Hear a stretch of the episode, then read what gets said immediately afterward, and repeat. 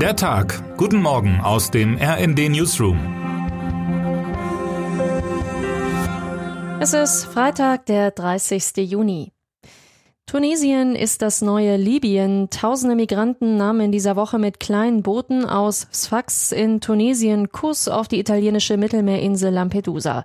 Der tunesische Küstenort wurde in den vergangenen Monaten immer beliebter bei Schleppern, um Flüchtlinge und Migranten in Richtung Europa zu schicken. Längst hat das kleine Tunesien seinen Nachbarn Libyen als Hauptstartpunkt für die illegale Migration nach Europa abgelöst. Beim derzeit stattfindenden EU-Gipfel ringen die europäischen Mitgliedstaaten um eine Lösung. Die Fronten sind verhärtet, es herrscht Krisenstimmung. Eine Lösung sollte eigentlich bis zu diesem EU-Gipfel gefunden werden, doch eine Einigung ist nicht in Sicht. Polen und Ungarn kritisieren die Pläne für eine EU-Asylreform scharf. Bundeskanzler Olaf Scholz verteidigt die Reform. Sie sieht vor, dass die Staaten an den Außengrenzen der EU einen Beitrag leisten müssen, indem sie die Ankommenden registrieren und ihnen die Möglichkeit geben, Asylanträge zu stellen. Die Aufnahme von Flüchtlingen soll künftig nicht mehr freiwillig, sondern verpflichtend sein. Länder, die keine Flüchtlinge aufnehmen wollen, würden zu Ausgleichszahlungen gezwungen werden. Das träfe dann auch Ungarn. Regierungschef Viktor Orban hält von den Plänen nichts.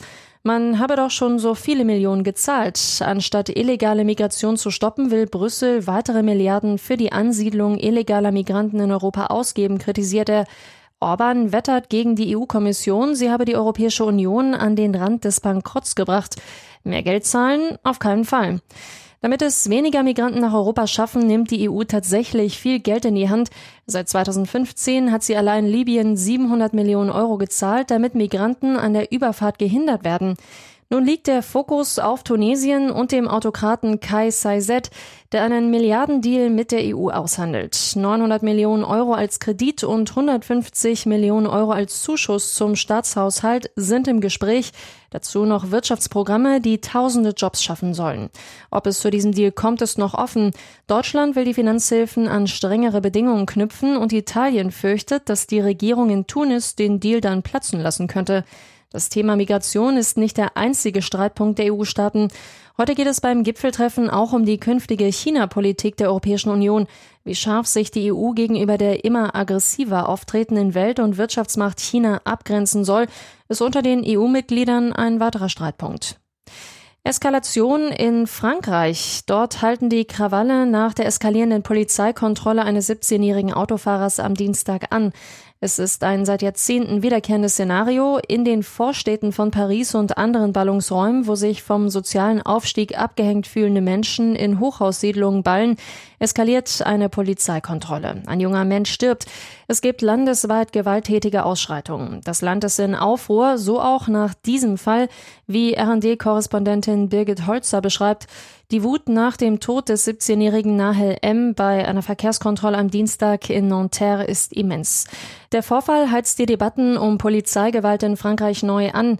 Die Polizei trete repressiv und mit übermäßiger Gewalt auf, heißt es von vielen. Die Behörden entgegnen, dass der Respekt für die Beamten in den Vierteln miserabel sei und die Beamten bei den Kontrollen ihr Leben aufs Spiel setzen in dem Frankreichs Präsident Emmanuel Macron die Todesumstände des 17-Jährigen unerklärbar, unentschuldbar nannte, zog er den Zorn von Polizeivertretern auf sich, schreibt unsere Korrespondentin. In der Nacht auf den heutigen Freitag haben die Behörden 40.000 Einsatzkräfte mobilisiert, um die Lage unter Kontrolle zu halten, falls irgendwie möglich. Termine des Tages. Wer spielt wann gegen wen? Um 12 Uhr werden die Spielpläne für die Bundesliga-Saison 2023-2024 veröffentlicht. Außenministerin Annalena Baerbock besucht heute die Mongolei. Dort trifft sie unter anderem den mongolischen Präsidenten.